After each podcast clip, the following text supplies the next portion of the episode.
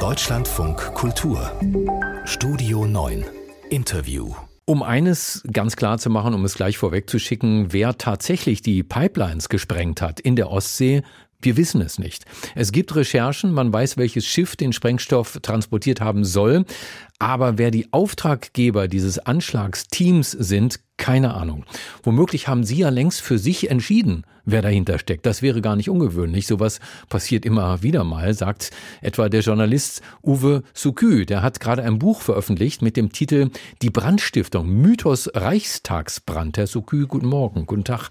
Guten Morgen. Sehen Sie da etwa irgendwelche Parallelen? Naja, es sind beides politische Verbrechen, sind äh, Sachbeschädigungen erheblichen Ausmaßes mit erheblichen Folgen. Beim Reichstagsbrand haben sich verschiedene mögliche Täter gegenseitig beschuldigt. Es gibt da im Wesentlichen drei Theorien. Im Moment haben wir auch, glaube ich, drei Theorien mindestens. Ich meine, wenn man mal jetzt die Karikatur aus dem Tagesspiel von heute nicht einbezieht, Karikatur wohlgemerkt, dass es die Chinesen gewesen sein könnten. haben Sie dann sofort Parallelen gezogen, als Sie die Meldung gehört haben über die Nord Stream-Anschläge? Nein, eigentlich nicht. Ich hab, war sogar überrascht über die Anfrage des Senders für ja. das Gespräch jetzt. Mhm. Aber dann habe ich natürlich darüber nachgedacht und mir sind natürlich diese Sachen erstmal eingefallen, die ich gerade genannt habe. Dazu kommt, dass ja man immer bei solchen Fällen geneigt ist, und es gehört natürlich mit zur Analyse, cui bono zu fragen. Also wem nutzt das? Ja.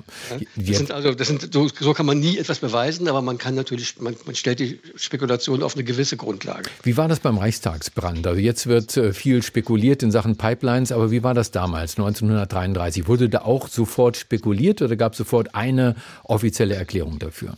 Ja, es gab die offizielle Erklärung der frischen Nazi-Regierung die gesagt haben, das waren die Kommunisten und die haben ja mit dieser Begründung dann in der Nacht äh, den, den wirklich den richtig le großen legalen staatlichen Terror begonnen, also mit Verhaftungen.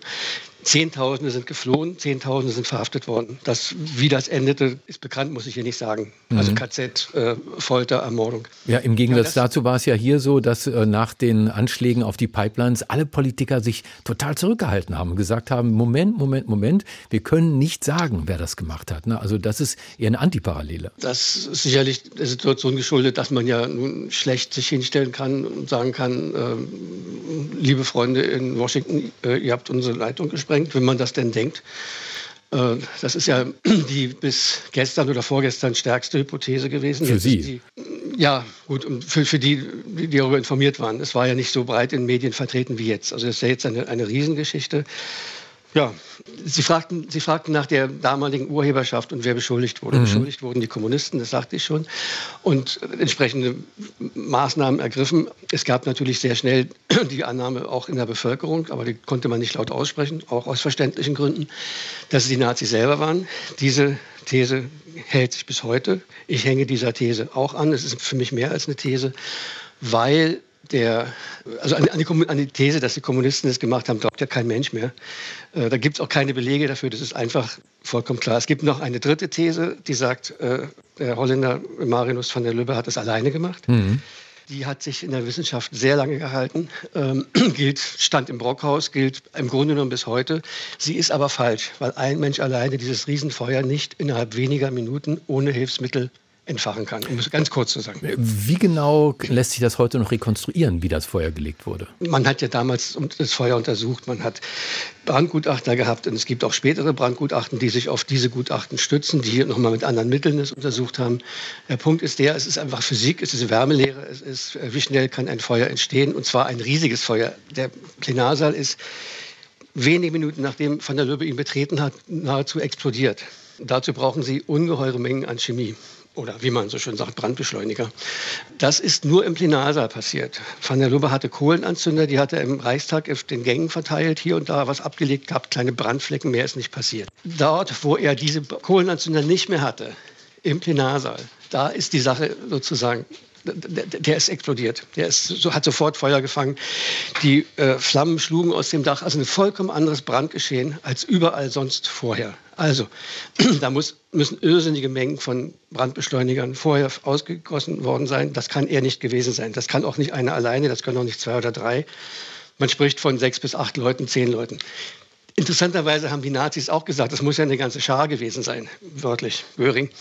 Natürlich haben die Nazis das gesagt, um es den Kommunisten unterzujubeln. Sie sagen, äh, es hat nur der Plenarsaal gebrannt, der sei regelrecht explodiert. Aber es gibt doch dieses Bild, was immer wieder gezeigt wird äh, vom äh, Reichstagsbrand 1933. Da steht das ganze Gebäude rechts und links in Flammen. Die kommen sogar vorne aus den Fenstern raus.